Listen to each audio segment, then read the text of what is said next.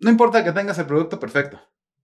No importa que trabajes súper duro. Yo estuve trabajando todos los fines de semana, este, en la toda, me desvelé todas las noches. Es más, mi producto tiene muchos reviews y aún así el mercado te puede decir, no lo quiero. Tienes que tomar en cuenta que el cliente va a ver tu producto y a un clic va a ver todos los productos similares claro. que estén. Entonces ya no es suficiente con tener un producto. Por eso el programa de hoy se llama Cómo tener un gran, producto. Correcto. La tecnología está cambiando nuestras vidas y transformando el modo de hacer negocios. Síguenos y descubre el potencial de tu empresa en la era digital. Digital Fan es un podcast de We Are Garage y ABC On. ¿Y tú, estás listo para hacer un Digital Fan?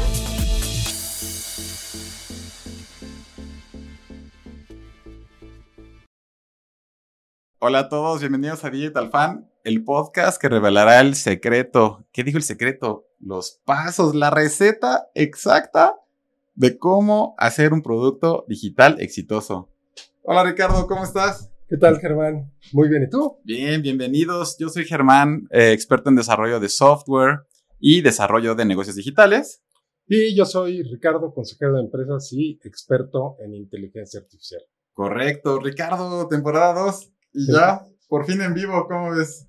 Temporada 2, pero, pero además la brecha que hay tecnológica de avance de la temporada 1 a la temporada 2 es inmensa y apenas si pasaron un par de meses probablemente. No, una locura, o sea, realmente, pues, ¿qué te puedo decir? Todo el último año, digo, y no solamente me refiero de nada acá, vamos a decir que, que de mediados del año a mediados de este año, ha sido una evolución loquísima. La inteligencia, la inteligencia artificial ya está en todos lados. De hecho, si quisiéramos nombrar las temporadas alineadas con lo que está pasando, debería ser temporada 1, temporada 10, temporada 100, temporada 1000, temporada 10000, para ir a la velocidad de la tecnología. Muy bien. Oye, pues ahora sí que bienvenido a nuestro nuevo foro, que realmente es una adaptación de, de la oficina.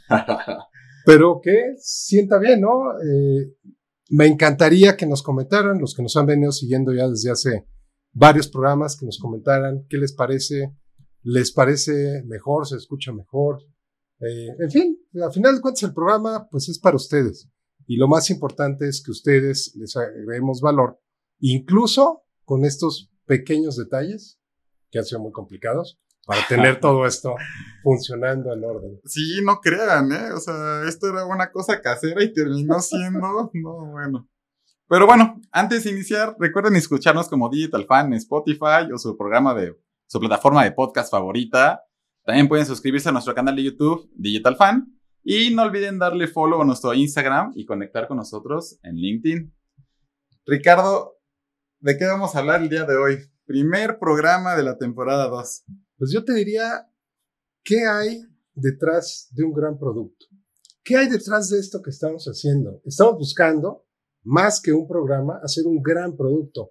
¿Qué hay detrás de un gran producto? Porque puede ser la gran diferencia entre que realmente satisfagas al mercado, le des gusto a los accionistas, incluso si tú eres el único accionista, y que realmente trasciendas, porque de lo contrario puede ser que hagas algo muy interesante y no llegues a ningún lado. ¿Qué hay detrás? Y justamente, a ver, cuando hablamos qué hay detrás de un gran producto, les decía, les voy a dar la receta secreta. ¿Qué es lo que hay detrás del producto? Hay personas. Hay personas que desarrollaron ese producto. Y creo que lo hemos venido diciendo desde, desde, desde la temporada pasada, voy a decir.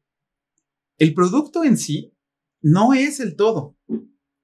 Las personas que lo están construyendo, la tecnología que esté involucrada, que por supuesto tiene que ver con el producto, los procesos que tienen que ver evidentemente con que el producto salga a la venta, inclusive simplemente, y finalmente que el producto impacte y cambie completamente a la cultura, es decir, esta disrupción, por ejemplo, lo que estamos viviendo en la inteligencia artificial, eso es lo que hay detrás de un gran producto. Cuando impacta a la cultura, comenzando por las personas que lo hacen. Claro, y fíjate cómo a final de cuentas el producto es la fase final, es la punta del iceberg, todo lo que está atrás, y va alineado, va alineado los proyectos de consultoría que hemos hecho, el modelo que desarrollamos de transformación digital, la parte de cómo estos cuatro pilares se desarrollan y acaban impactando en, en, el modelo y con ese modelo consultamos a las empresas y les ayudamos precisamente a generar un gran producto. Toda la primera temporada prácticamente hablamos o de los cuatro pilares o de lo que está relacionado a los cuatro pilares. Muy bien, y pues ahora sí que hablaste mucho de, pues que hemos hecho muchas consultorías, hemos hecho muchos desarrollos, ¿no? Hemos hecho infinidad de proyectos para empresas pequeñas, grandes, multinacionales, y me gustaría compartir en este programa qué lecciones hemos estado aprendiendo justamente de, estar trabajando con todas esas empresas, ¿no? Hablando obviamente de la creación de productos. ¿Qué es que hemos estado aprendiendo? No importa que tengas el producto perfecto. No importa que trabajes súper duro. Yo estuve trabajando todos los fines de semana, este, en la, toda, me desvelé todas las noches, tengo patentada mi tecnología, tengo una fuerza de ventas completamente entrenada eh, para hacer esto. Es más, mi producto tiene muchos reviews y aún así, el mercado te puede decir, no lo quiero. Claro, porque finalmente eh, lo comentamos en la primera temporada, chequen los programas. Cuando tú centras el, el, desarrollo de tu empresa o de tu producto en tu producto, te estás viendo hacia adentro, tienes que ver hacia afuera. ¿Qué es lo que necesita el cliente? ¿Qué problema tiene?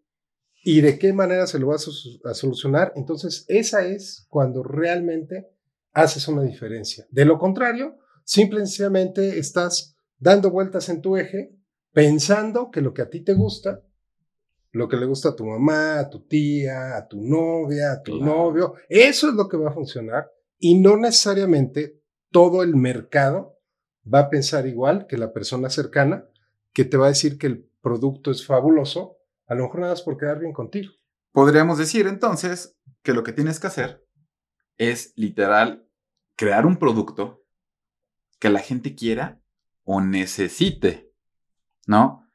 Hemos ah, platicado muchas veces que una persona únicamente te cobra por, te compra por uno de dos motivos, ¿no? Bueno, hay una lista enorme que se puede desplegar, pero uno, porque estás cumpliendo un sueño o porque le estás aliviando un dolor, ¿no? Y por aliviar no me refiero a, a simplemente eh, hacer, atenuarlo, ¿no? Como, como una aspirinita, bueno, que, bueno, que es, puta, ese, para mí es el medicamento casi perfecto. Me refiero a, a, matarlo de raíz, ¿no? Como lo que haría un, un, antibiótico.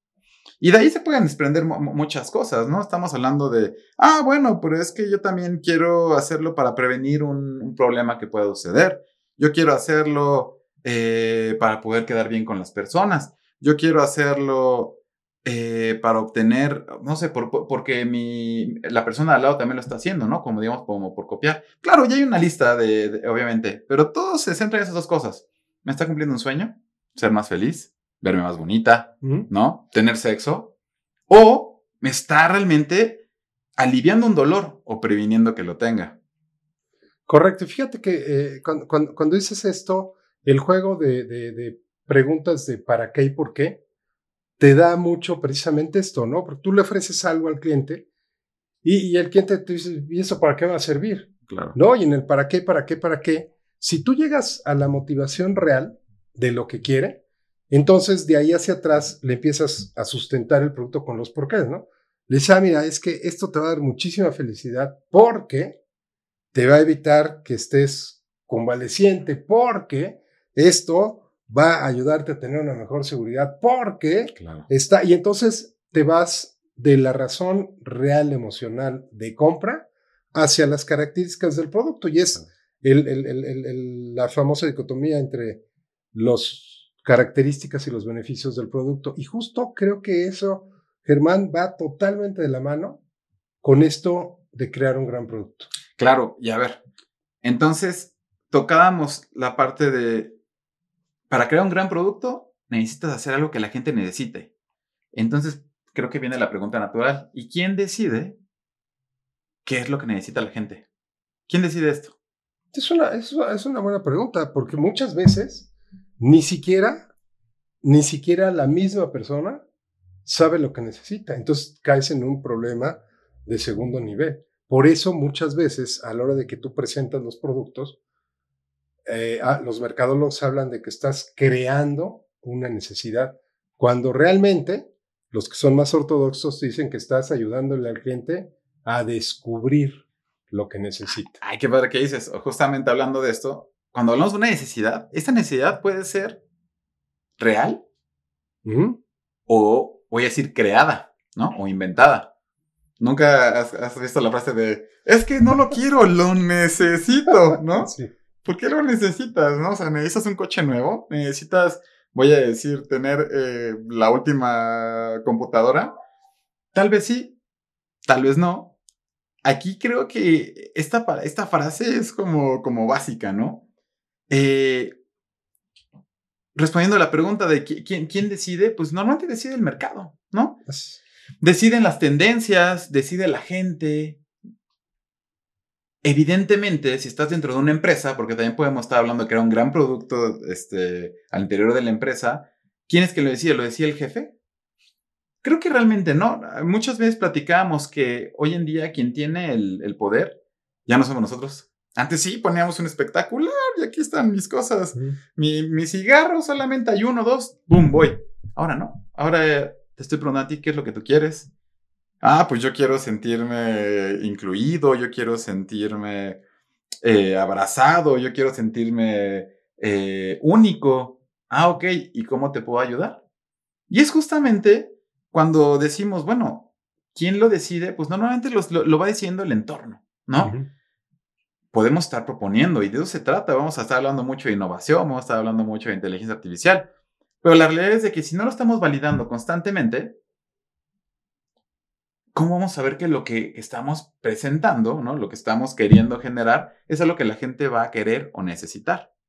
¿No? Claro, y fíjate que en este tema de, de crear un gran producto, en esta parte que dices de, bueno, antes había una opción, ¿no? La famosísima frase de Ford de que decía, pueden comprar su carro en cualquier color, siempre y cuando sea negro. Ok, claro. no, entonces, este, eh, eh, pero, ahora ya no, ahora probablemente tienes todos los colores y incluso probablemente puedes inventar un color que yo quiero una mezcla entre estos tres colores y que de ese color salga mi auto. Y te lo pueden hacer porque lo vas ordenando en línea. Entonces, imagínate en este pensamiento, si ustedes están buscando crear un gran producto, tienes que tomar en cuenta que el cliente va a ver tu producto y a un clic va a ver todos los productos similares claro. que estén. Y no solo eso, va a ver los productos, las características, va a ver eh, reviews de, clientes, va a ver precios, va a ver dónde lo venden, o sea, entonces ya no es suficiente con tener un producto. Por eso el programa de hoy se llama Cómo tener un gran, producto. Correcto. Y fíjate, entonces, eso me viene una segunda pregunta. Ya dijimos, ¿quién lo decide? Bueno, el mercado, el entorno, la sociedad, inclusive el tiempo en el que estás, ¿no? ¿Cómo decide la persona que es un gran producto? Tú decías, ante tantas opciones, pues lo único que me queda tal vez es generar una mejor experiencia, ¿no? Eh, generar un valor agregado, un diferenciador que normalmente ya no lo estamos basando, normalmente ya no lo estamos basando en costo, ¿no? O sea, ¿qué tanto te puedes bajar en costo? La tecnología cuesta lo mismo ya para todos, sí. ¿no? Antes yo recuerdo que era súper difícil generar un nuevo negocio, se requería un buen de inversión, un buen de manos, eso. Y ahora, una computadora, una paginita web que ni siquiera tienes que saber programar, puedes ocupar cualquier tipo de aplicación para generar la página web, o simplemente puedes montarte tu tienda en, directamente en, en un marketplace, ¿no? Como, como, como Amazon, o puedes, dite más sencillo, Instagram, ser un influencer y poder estar generando tu propia marca. ¿Cómo es que la gente decide que es un gran producto? volvemos a, lo mismo. las personas tienen necesidades, tienen expectativas. Lo que tú decías al principio es, es, es muy cierto.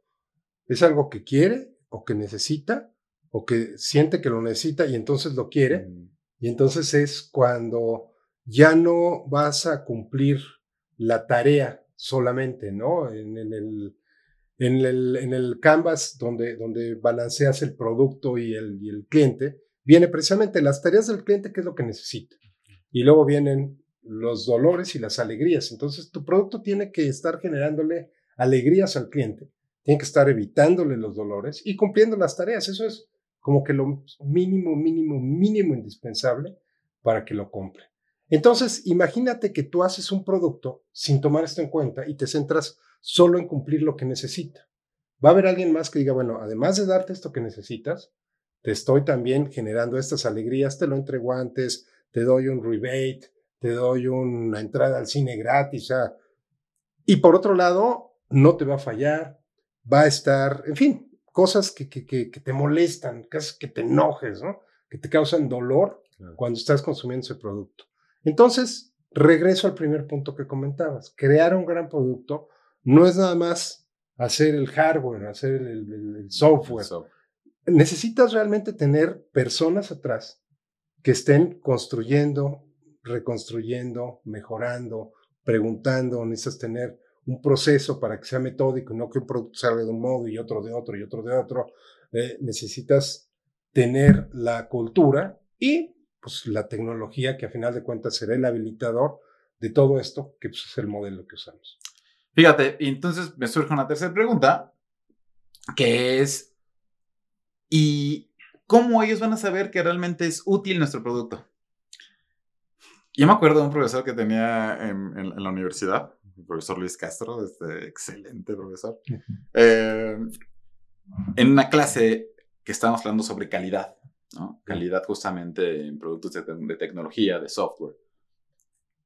Eh, nos preguntaba, yo, bueno, había unos sándwiches, ¿no? Que vendían en ese tiempo por, no, quiero exagerar, 10 pesos, ¿no? Como que cae ser como medio dólar, ¿no? Dependiendo de dónde nos escuchan. Eh, baratísimos. Baratísimos. Entonces pregunta el profesor, oye, decía, ¿este producto es de calidad, no? o sea, cumple las expectativas, hablando de, es útil, ¿no? Y la gente al principio, no, pues está bien chafa, el puro sándwich, esto y el otro. Y decía él entonces, por 10 pesos, podrías hacer uno, uno, mejor, con todo lo que tú quieres, ¿no? Con aguacate, con, con, con mayonesa, con este, con, frijoles y dijeron, ah, no. Entonces por 10 pesos, no, es excelente, cumple su propósito, es, es el mejor sándwich que he comido en mi vida, claro, está baratísimo, ¿no? Y, no quiero, no, no quiere más bajo, pero creo que costaba como 7, ¿eh? pero bueno. y ahí justamente aprendimos de esto, ¿no? Obviamente lo aterrizó después al desarrollo de productos, al desarrollo de, de productos tecnológicos, de productos digitales y nos decía, bueno, ¿y entonces qué es útil para el cliente? ¿No? ¿Qué, qué considera el cliente que es de calidad? Y nos decía lo que él crea que, que, le genera un valor. Todo se reduce, creo, a eso. ¿Qué estoy dispuesto yo? ¿No? ¿O qué me estás dando tú? Que yo esté dispuesto a pagar lo que tú me estás cobrando. Y creo que de ahí viene esa parte de, la utilidad. No, no sé qué pienses. Claro, es un balance. Muchos creen que eh, calidad es lo mejor. Y calidad es cumplir con los requerimientos del cliente. Hay calidad muy cara, hay calidad muy barata, hay calidad muy extensa y calidad muy, muy limitada. Entonces, efectivamente, aquí el tema es que el cliente perciba que le va a resolver su problema. Por ejemplo, si el cliente necesita mover una caja de un lado a otro y tú llegas con un tráiler que caben mil cajas de esas y le dices, yo te lo llevo, pues, es demasiado. No importa, pero es un super tráiler y si tuvieras más cajas cabrían, pero entonces nada más tengo una. Entonces puede ser un gran producto pero si al cliente le queda grande ya no sirve de nada. o al revés, oye, traigo este carro, es súper rápido, pero no cabe la caja, no tiene ni cajuela, pero es súper rápido, va a llegar, no gasta casi nada de gasolina, es más, no gasta gasolina, es solar. Pues sí, pero no me sirve para transportar y es el último modelo y este está forrado de oro y diamantes. Y, pues sí, pero no me sirve para transportar mi producto. Y lo mismo pasa con este tipo de productos, sean productos físicos, sean productos digitales.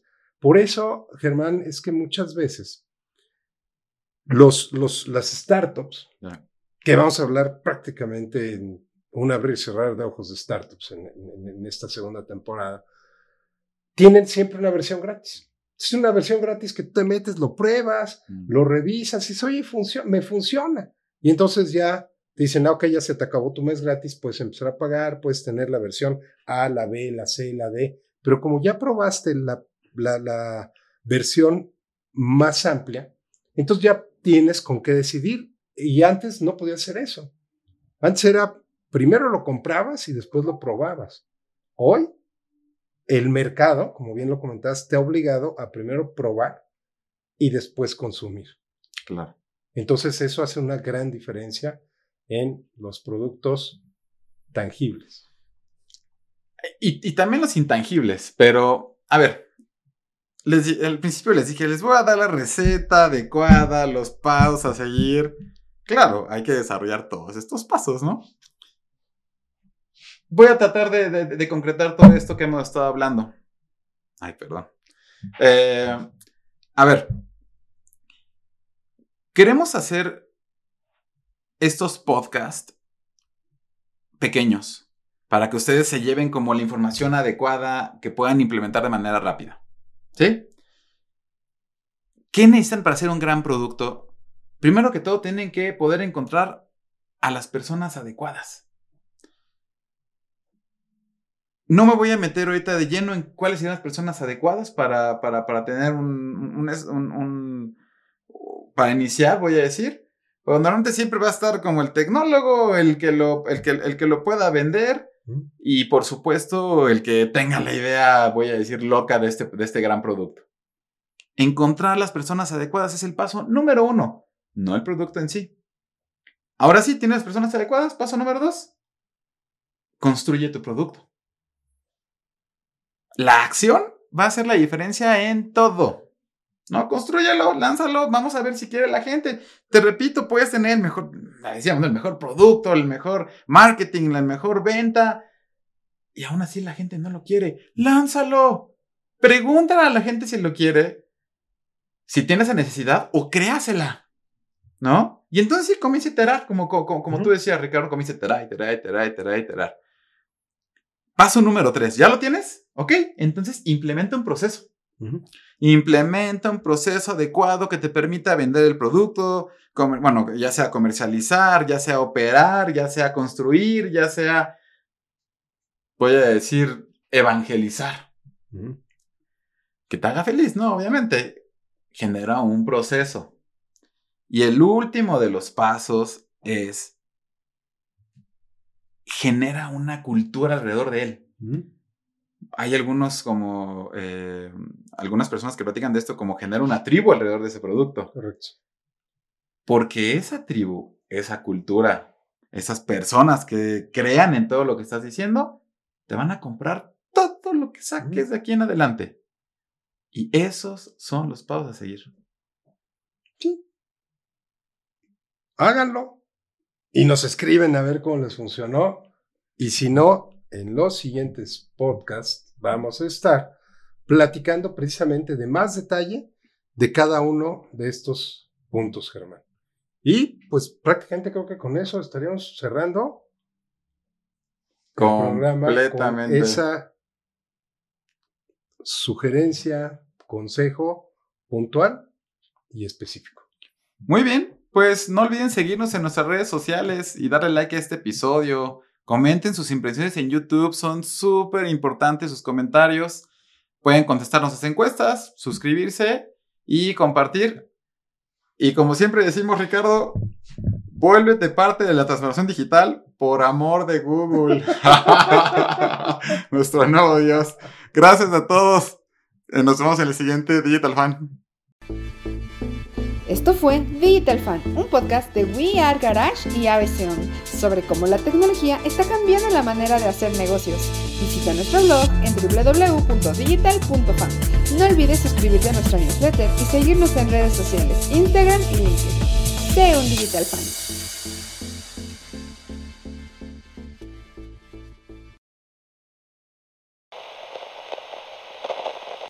ejecutas, corriges planeas, ejecutas, corriges, de manera sencilla, ¿no?